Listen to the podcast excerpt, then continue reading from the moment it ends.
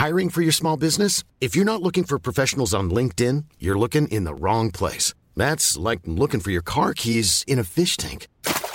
LinkedIn helps you hire professionals you can't find anywhere else, even those who aren't actively searching for a new job but might be open to the perfect role. In a given month, over 70% of LinkedIn users don't even visit other leading job sites. So start looking in the right place. With LinkedIn, you can hire professionals like a professional. Post your free job on linkedin.com slash people today.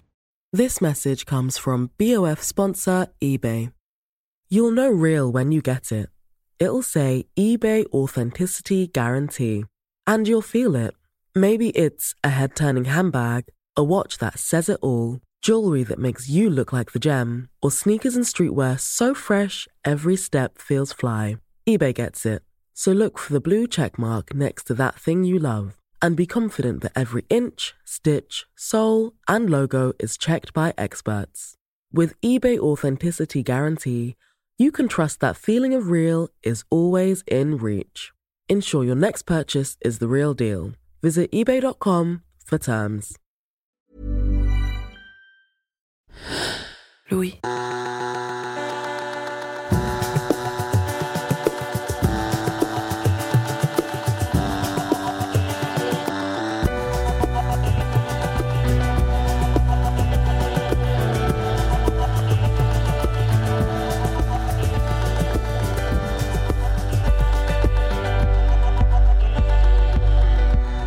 C'est un classique euh, presque devenu une blague, voire une légende urbaine. Vous êtes en entretien d'embauche et lorsqu'on vous demande de lister vos défauts, vous parlez de votre perfectionnisme. Vous savez, cette tendance à ne pas rendre un travail s'il n'est pas parfait. Tout ce qu'un employeur demande en somme. Et si le perfectionnisme était vraiment un défaut? Quand j'ai commencé à travailler sur ce sujet, mon père m'a rappelé un petit souvenir. Je suis en sixième et je dois dessiner un pharaon égyptien. J'ai ajouté plein de petits détails, des couleurs. J'ai presque terminé quand je mets certainement la mauvaise couleur au mauvais endroit. Enfin, selon moi. Ça ne me convient plus, et là, je déchire tout de colère. Je ne me souviens pas distinctement de cette anecdote, mais je sais qu'il est très probable que j'ai eu ce genre de réaction, notamment pour des travaux d'art plastique. Ce genre de travaux qui ne sont jamais vraiment terminés. Pas comme un devoir de maths ou un exercice de grammaire. Aujourd'hui, je ne déchire plus de colère un article que je ne parviens pas à finaliser. Mais mon perfectionnisme peut encore me jouer des tours. Ce qui me rassure, je ne suis pas la seule. Beaucoup de personnes, qui exercent des métiers très différents, tombent dans cette quête du parfait et s'y perdent. Car dans la plupart des milieux professionnels, l'objectif est de rendre un travail dans un temps donné. Or, si vous n'êtes pas capable de reconnaître que ce travail est terminé, il est difficile de le rendre et d'être efficace. Souvent, le perfectionnisme est une affaire de confiance en soi. Faute de réussir à se satisfaire de son propre travail, on cherche toujours à l'améliorer. On essaye aussi de gagner la reconnaissance des autres, son boss, ses clients, ses collègues, ses parents. Encore une fois, parce qu'on ne parvient pas à reconnaître soi-même qu'on a fourni du bon travail. Alors, comment savoir que ce qu'on a fait est suffisamment bien? Quand est-ce qu'on est légitime pour se dire ⁇ je m'arrête là, c'est assez bien ⁇ Je suis Camille Jourdan, bienvenue dans Émotion au travail.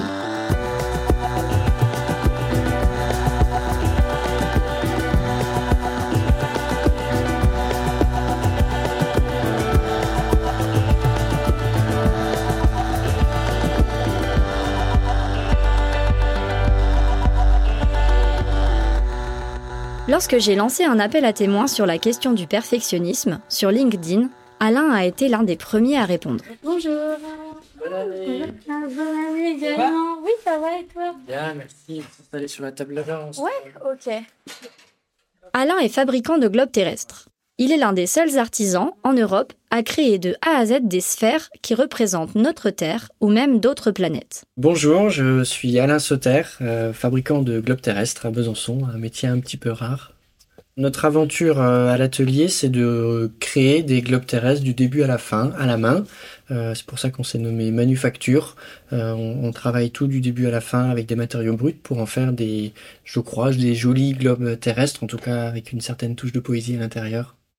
Quand on entre dans son atelier, on débarque dans un univers atypique. Des globes de toutes les tailles et de toutes les couleurs s'exposent dans l'entrée, à côté de cartes du monde, de peintures, d'outils en tout genre, Autant d'ingrédients indispensables à la fabrication de ces objets uniques qui réclament à la fois du matériel, du temps et une pointe de perfectionnisme. Tu m'avais expliqué que c'est un métier qui demande une rigueur euh, assez euh, absolue. Oui, effectivement. Euh, absolu parce que on fait énormément de mathématiques, c'est de la géométrie pure et on n'a pas trop le droit à l'erreur. Euh, beaucoup de précision parce qu'on a un process qui euh, a vocation à accumuler les erreurs. Euh, et comme on est sur une sphère, une forme sphérique, on a le chiffre pi, le fameux 3,14 qui se balade toujours. Et très concrètement, bah, si on fait un millimètre d'erreur quelque part, forcément à un moment ou à un autre, il sera multiplié par 3,14. Donc, et puis là, 3 mm, ça commence à être vraiment visible. La rigueur est donc inhérente au métier d'Alain, d'autant plus qu'il travaille dans le monde du luxe. Ces globes étant vendus relativement cher, il est difficile, selon lui, de proposer un produit qui présenterait des imperfections. Mais il semble important de distinguer rigueur et perfectionnisme. Quel que soit son métier, le perfectionniste est celui qui sera attentif à ce qui peut s'apparenter à des détails pour d'autres. Il cherche à aller plus loin. Une petite anecdote d'Alain illustre bien cet aspect. On a eu un très joli projet euh, il y a quelques années maintenant pour le château royal d'Amboise. Le château d'Amboise cherchait un globe à mettre dans leur château. Ils n'avaient pas de globe étonnamment. Ils sont venus nous trouver et donc moi d'un coup d'un seul je me transforme en, cosmographe du roi finalement dans un sens puisqu'il fallait qu'on fasse une pièce qui avait l'air ancienne. Euh, on commence à travailler sur les vieux atlas, on commence à refaire une carte par rapport aux connaissances qu'on avait à peu près autour de 1550 arrive ce problème qui vraiment a, été dur pour moi à passer. Euh, dans ces cartes d'époque, on avait bien évidemment pas d'informatique et on faisait l'ombrage avec des, petits, des petites astuces graphiques. Et notamment, ça se faisait à la gravure à l'époque, tout un tas de petits pointillés dans les océans. Et en fait, qui donnaient de la texture et qui donnaient du relief. Et euh, bon, il y en a quand même beaucoup, beaucoup des points. Donc je me dis, il y a forcément une manière automatique aujourd'hui de le faire sur informatique. J'ai cherché, j'ai cherché, j'ai pas trouvé. Je me dis, tant pis, je fais à la main. Et donc j'ai passé mais des, des jours, des jours entiers à faire des petits points euh, sur la carte pour donner ce, ce côté euh, relief d'époque. Mais peut-être que si je l'avais imprimé de manière automatique, personne sauf moi n'aurait vu la différence. Donc oui, là, on a vraiment, j'ai vraiment passé beaucoup de temps. À part les quelques rares connaisseurs euh, de la cartographie ultra spécialisée de 1550, je pense que personne effectivement ne fait la différence. Moi, j'avais besoin parce que j'avais l'impression de tricher. Et en tout cas, j'avais cet idéal de carte que j'ai vu en musée, que j'ai vu dans les vieux atlas, et ce que moi je sortais de mon imprimante, même si on est ultra équipé, on a tous les matériaux dernier cri, tout ce qu'il faut, j'arrivais pas à avoir cette petite part de magie qu'il y avait à l'époque. Et, et ça me satisfaisait pas parce que j'avais l'impression de, de tricher par rapport à la commande d'origine qui était de faire un globe d'époque. Ok, le métier d'Alain est très particulier, presque unique. Mais il est possible de tomber dans le perfectionnisme dans presque n'importe quel métier. On peut s'imaginer une caissière qui chercherait à connaître pourquoi un article est mal étiqueté, plutôt que d'appeler un responsable ou de laisser de côté cet article. On peut imaginer aussi un professeur qui organiserait plusieurs sorties dans l'année plutôt que de présenter un cours classique, ou un carreleur qui poserait ses carreaux dans un sens particulier pour former le plus bel ensemble possible avec une couleur de joint assortie. Ces attentions données à de petits détails, la philosophe franco-américaine Marina Van Zuelen les appelle les vertus minuscules. Elle en fait l'éloge dans un livre éponyme.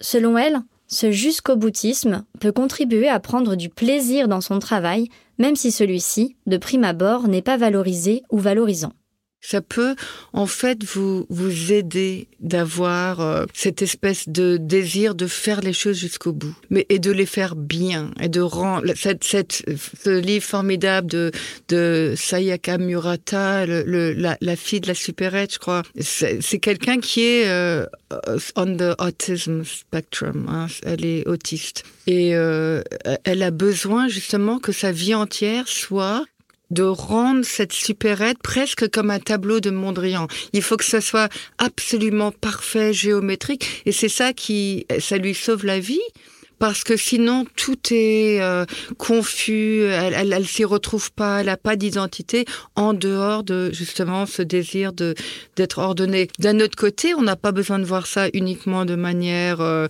obsessionnelle, mais de comprendre ça comme un désir euh, de, de, dignité, de, de, respect pour ce qu'on fait. Hein. Et il y a il n'y a pas de saut métier, n'est-ce pas, évidemment? Mais imaginez que vous avez un travail très difficile, mais vous avez une fierté de faire jusqu'au bout, parce que ça devient presque euh, vous vous réhumanisez votre profession en en ne pas bâclant, euh, le faisant juste pour euh, parce qu'il faut le faire, vous transformez une obligation en quelque chose, encore une fois, qui est presque transcendantal. Et, et donc, euh, vous pouvez, et, et, je dis pas seulement, hein, c'est pour moi c'est évident, des beaux métiers comme le métier d'infirmière, c'est de sauver des vies, d'aider des gens en, qui sont en souffrance, mais travailler à l'usine, euh, travailler euh, euh, dans la rue, euh, ramassant les, le, le, garbage, tout ça, c'est, il y a des manières différentes de faire les choses.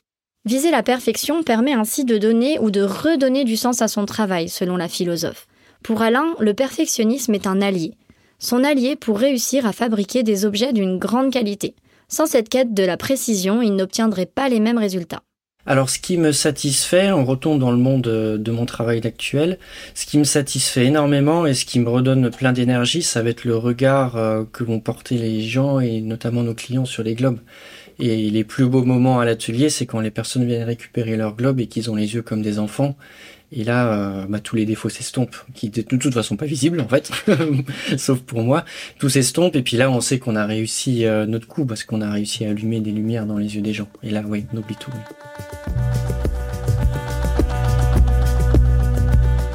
Mais est-ce qu'on peut vraiment tout à fait oublier les heures passées à dessiner des pointillés? Quand j'ai commencé à travailler sur ce sujet, j'ai pensé à une amie qu'on appellera Sophie.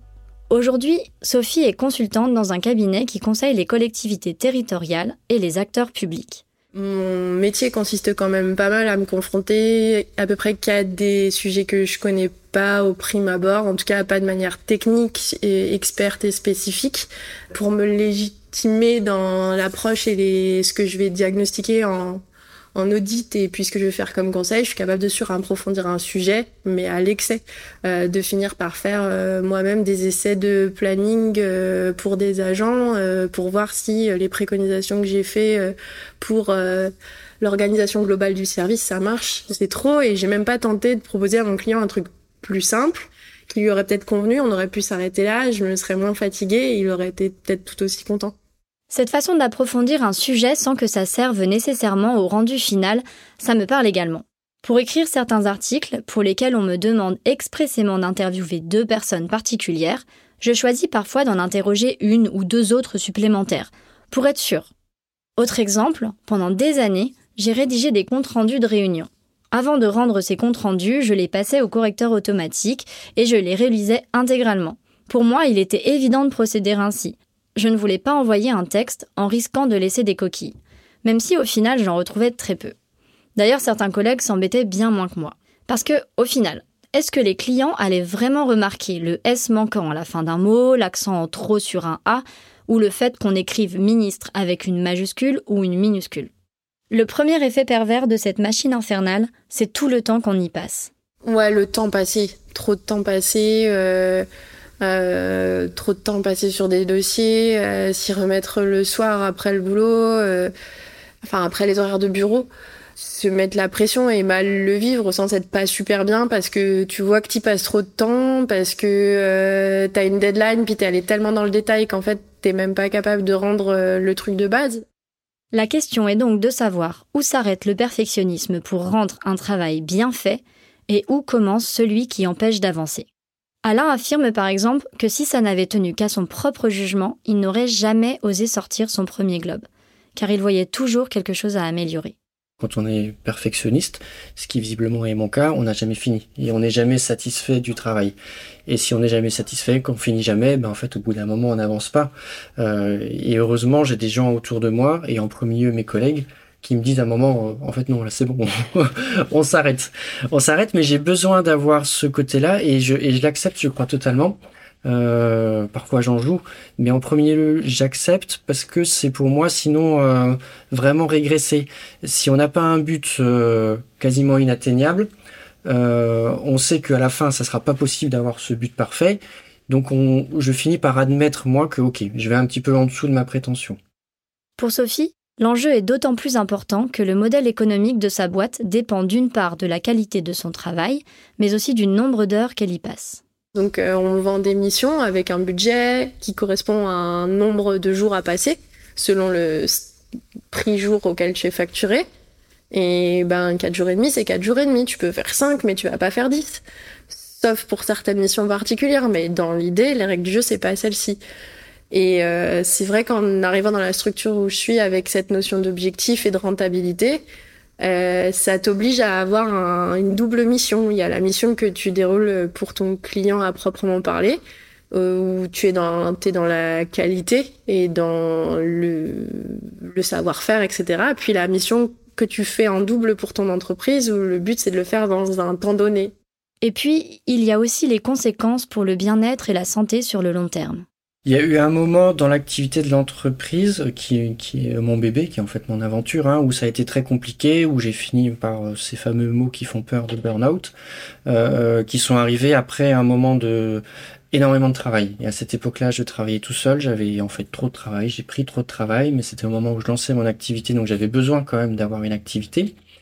Et j'en suis arrivé à un point où j'avais pas le temps de répondre à tout, en fait, à toutes les demandes, j'avais pris trop de demandes. Euh, et du coup, euh, j'étais obligé de bâcler mon travail. En tout cas, j'avais cette sensation-là. Et euh, inconsciemment, mon cerveau a dû bloquer à un moment. Et, et j'ai préféré ne plus rien faire que de faire à moitié.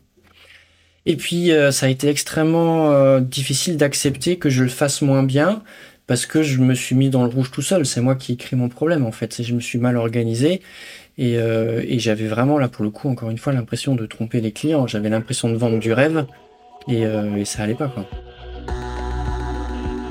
Bonjour, c'est Zoé de Louis. Dans Émotions au travail, on décrypte toutes les émotions qui vous traversent et vous bousculent parfois dans votre vie professionnelle. Aujourd'hui, j'aimerais vous parler d'un podcast super inspirant, Bienvenue dans l'ascenseur, animé par Anne-Cécile Sarfati. Dans chaque épisode, elle reçoit des personnes au profil varié, médecins, responsables commerciaux, chefs d'entreprise, qui ont su gravir l'ascenseur social. Partis de rien, ils et elles partagent leur parcours, leurs rêves, leurs doutes, leurs émotions dans lesquelles vous vous reconnaîtrez sûrement, et donnent des conseils pour oser monter dans l'ascenseur social quand on n'y croit pas pour soi-même. Alors allez découvrir ces belles histoires de réussite en écoutant Bienvenue dans l'ascenseur, disponible sur toutes les plateformes. Merci à Bienvenue dans l'ascenseur pour leur soutien, et bonne écoute il y a plusieurs exemples de personnes célèbres de l'histoire dont le perfectionnisme a été source de souffrance. Flaubert, qui était toujours à la recherche de phrases parfaites, confiait dans une lettre avoir écrit seulement 20 pages en un mois et en travaillant chaque jour au moins 7 heures. Il parlait alors de ses amertumes et de ses humiliations internes. En visant l'excellence, certaines personnes sombrent ainsi dans l'insatisfaction permanente. Si vous êtes euh, artiste, par exemple, si vous êtes Flaubert, hein, Flaubert qui euh, passait des journées sur une seule phrase, hein, j'aimerais écrire un livre qui ne soit que des phrases, cette phrase parfaite, il s'en rendait malade. Hein, il voulait cette perfection. Je pense que si vous êtes joueur de tennis, joueuse de tennis, c'est pas seulement pour gagner, c'est pas seulement pour battre euh, l'adversaire, c'est il y a une espèce de vision presque platonicienne. Qu'est-ce que ça peut être euh, le service parfait, la phrase parfaite? Et je crois que euh, ce perfectionnisme-là, oui, peut vous rendre malade, mais il y a aussi une grande beauté dans cette potentialité humaine de faire l'impossible. L'animal, je pense, ne cherche pas. L'animal cherche à survivre, l'animal cherche à peut-être euh, une harmonie, mais c'est nous, hein, c'est notre malédiction et notre grandeur, hein, comme dirait Pascal, de chercher cette, cet impossible. Évidemment, ça peut nous détruire. Hein. J'ai écrit ce livre un petit peu parce que j'avais une collègue poète qui jamais ne se satisfaisait de, de ses prix, de ses succès. Ça l'a tué, ça continue à, à rendre sa vie impossible. Elle trouvait toujours qu'il y avait quelqu'un d'autre qui réussissait mieux qu'elle.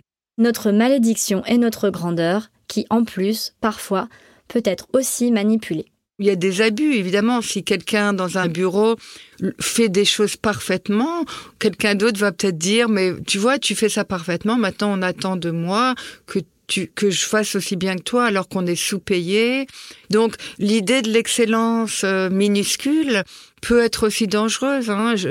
L'idée que moi, je j'ai des heures de bureau tout le temps parce que j'ai envie de parler à mes étudiantes et mes étudiants. J'ai des j'ai des collègues ça les énerve. Tu vois, maintenant euh, la doyenne, elle nous dit bah, il faut faire comme Marina. Donc c'est très, moi je crois qu'il faut faire ça de manière très discrète. Il faut que le perfectionnisme soit jamais tape dans l'œil. Il faut que ça soit quelque chose pour vous et qui peut-être rend votre métier plus digne, mais que ça ne devienne pas une surenchère en même temps. Vous savez, euh, il y a un livre qui m'a beaucoup fait réfléchir sur les grands chefs, hein, avec les étoiles Michelin et tout, et penser à combien de ces grands cuisiniers, grandes cuisinières se sont suicidés. Hein. Et pourquoi? Parce que euh, ce perfectionnisme qui était pas seulement un garder l'étoile, c'est un enfer. Hein, je ne sais pas si vous avez lu là-dessus, mais c'est c'est un enfer lire des comptes rendus sur les gens qui travaillent dans les grands restaurants. Et, ils sont observés, ils sont presque espionnés. On, cherche la faute, on cherche le fait qu'ils n'étaient pas aussi bons que l'année dernière. On va enlever l'étoile. Euh, il y a un livre de, de Marie Ndiaye qui s'appelle La Chef. Et c'est un livre extraordinaire parce que c'est un livre où justement cette chef elle ne fait pas ça pour les autres. Elle s'en fiche. Elle a une étoile. Elle s'en fiche complètement de l'étoile. C'est un espèce de besoin intérieur de créer ces plats. C'est presque comme la magie de la chimie. Mais donc elle, elle ne souffre jamais de ce, ce besoin de, de continuer dans l'excellence parce qu'elle l'a jamais fait pour cette raison. Est-ce que ce serait ça, la clé pour que les perfectionnistes vivent bien leur perfectionnisme?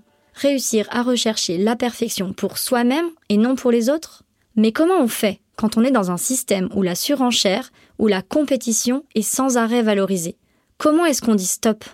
Pour Marina Van Zuelen, c'est pour cette raison qu'il faut éviter de mettre les travailleurs en concurrence. Pour Sophie, il y a même une responsabilité supplémentaire chez l'employeur. Après, je me blâme pas non plus de trop parce qu'il y a aussi une responsabilité euh, de l'entreprise sur le fait de surveiller un peu les personnes comme moi qui sont bien pratiques parce qu'on sait qu'elles bah, vont bien faire le boulot aussi, tu vois.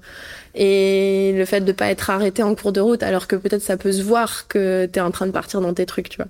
Mais faute d'intervention proactive de son management, Sophie, elle, essaye de lutter comme elle peut contre son perfectionnisme qu'elle qualifie d'un vrai défaut en se mettant ses propres limites. Une certaine forme de maturité professionnelle que j'ai, c'est d'essayer de plus en plus de comprendre ce qu'on attend de moi et pas de me fixer ma propre euh, limite. Parce que du coup, moi, j'ai compris que mon niveau d'exigence, il était hyper élevé. Mais euh, je trouve que c'est une compétence pro hyper intéressante que de savoir euh, donner quelque chose sans y mettre un effort inconsidéré. C'est une vraie qualité professionnelle. Faut pas que ce soit non plus euh, du je m'en foutisme, mais le fait de dire euh, je joue à en faire le moins possible et à voir si ça passe. Parce que ça, ça m'intéresse pas trop, même si je sais que ça se fait. C'est pas quelque chose vers lequel je veux tendre, mais par contre, les gens qui arrivent à être assez justes dans l'effort qu'ils fournissent euh, pour un résultat qui convient à tout le monde, je trouve, bah, c'est exactement ce que je voudrais être, quoi. Moi-même, du coup, je me suis un peu euh, auto cet exercice euh, de dire des fois, euh, allez, je m'arrête là, je rends ça, et si ça passe, c'est beau. Mais pas parce qu'il y aura eu de la malhonnêteté intellectuelle, juste parce que je me serais arrêtée un chouïa avant ce que moi j'aurais considéré comme du travail pas parfait, mais juste c'est très ok, et je m'arrête à c'est ok, et je vois si ça passe, et quand ça passe, bah il y a une, c'est un, je suis assez contente quoi. Trouver le juste milieu entre le travail honnête, la rigueur, le plaisir de bien faire aussi, et le perfectionnisme, d'autant plus quand ça relève d'un caractère, d'une éducation, d'habitude de travail, c'est un vrai travail d'équilibriste. Je suis obligée de me de l'intellectualiser. Je peux, ça va pas venir naturellement. Il y a un moment où je vais me dire, euh, ok, je suis fatiguée de, de ma semaine, de mon mois, j'ai d'autres dossiers hyper importants, je pourrais faire plus, mais euh, je vais m'auto dire que c'est cool de m'arrêter là la tenter et euh, et tu vois je dis la tenter parce que en fait euh, des pour moi c'est pas acquis que ça passe et si jamais je me prends un retour de bâton je me dirais bah ok quelque part euh, j'ai pris un petit risque tu vois. Après dans mon métier il y a aussi l'idée de rentabilité et ça du coup c'est un c'est quelque chose qui est euh, qui a ses défauts parce que ben donner un conseil en étant rentable c'est quand même un exercice de style un peu complexe mais moi, ça m'aide parfois de me dire, euh, j'ai tel budget euh, pour conseiller un client, je vais pas exploser le budget. Enfin, cette idée d'avoir un budget pour faire les choses euh, et d'essayer d'avoir une mission qui est rentable, ça m'oblige et ça a des défauts, mais moi, en tout cas, ça m'aide. Un nouveau paramètre dans la vie de Sophie lui a aussi permis de revoir à la baisse ses exigences envers elle-même et de réduire un peu son degré de perfectionnisme. Elle est devenue maman. Quand on a un, puis deux enfants à gérer, le temps superflu à consacrer au travail peut vite devenir encore plus handicapant qu'avant. La maternité, là-dessus, ça m'a énormément aidé parce que, en fait, tant que j'avais que moi à gérer, euh, mon perfectionnisme regardait que moi. À la limite, euh, mon conjoint, mais euh, quand on est tous les deux dans une vie pro, il y a beaucoup plus de souplesse. la maternité, j'ai essayé d'être perfectionniste en, maternité. J'en suis revenue assez rapidement. Et euh, ça, malgré tout, le fait d'avoir tenté d'être perfectionniste dans la maternité et de m'être pris une grosse porte, euh, un grand mur, ben en fait, ça, je pense que c'est là que j'ai commencé à faire le chemin dans l'autre sens, à beaucoup plus euh, euh, me rendre compte de ce que ce défaut avait comme impact un petit peu partout. Et j'ai commencé un chemin que je trouve euh, très agréable à faire parce que bah, je vois, je fais des progrès. En gros, moi j'ai l'impression que je progresse.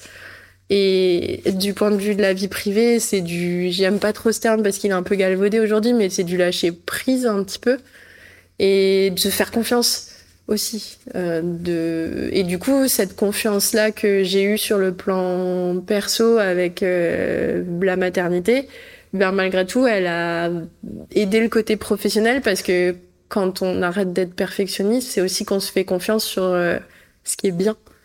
En tout cas, c'est sûr que c'est la maternité qui m'y a aidé.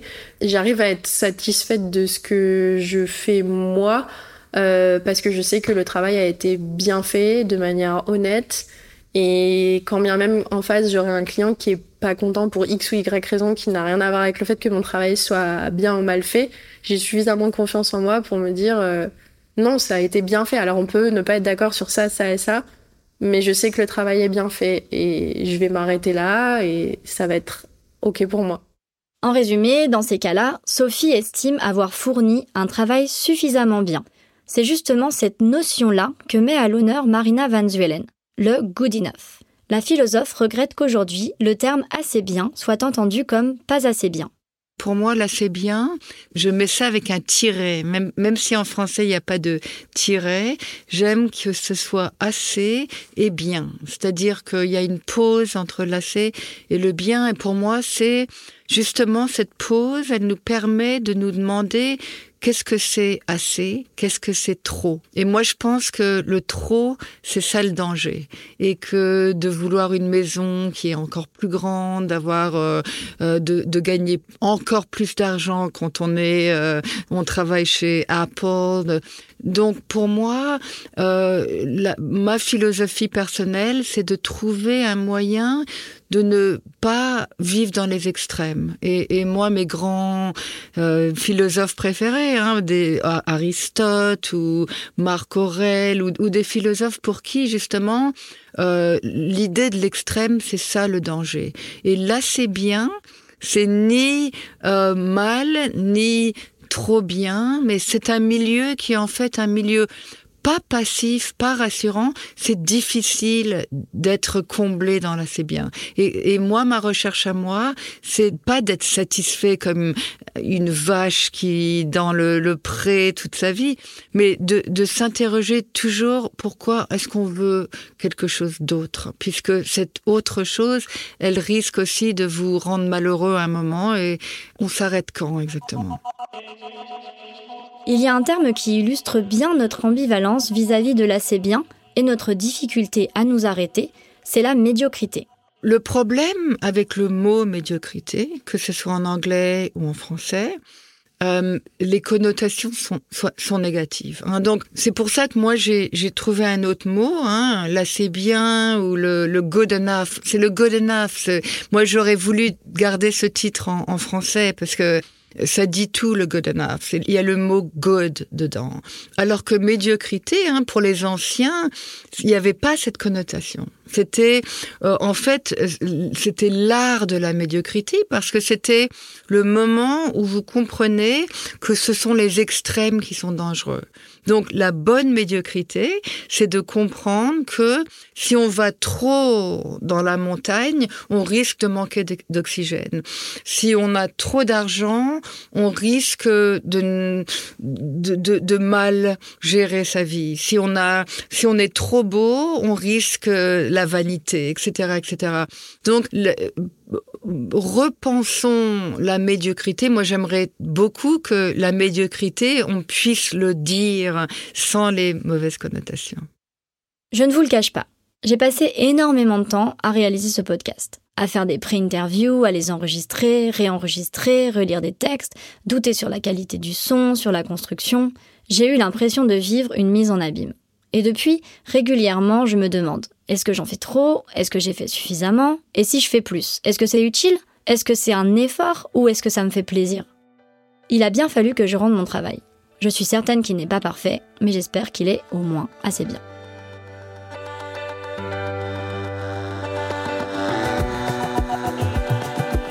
Vous venez d'écouter Émotion au travail, un podcast de Louis Média. J'ai tourné et écrit cet épisode. Louis Jobard est au montage et à la réalisation. Le mix est du studio La Fugitive. Louise Emerlet est chargée de production. À très vite!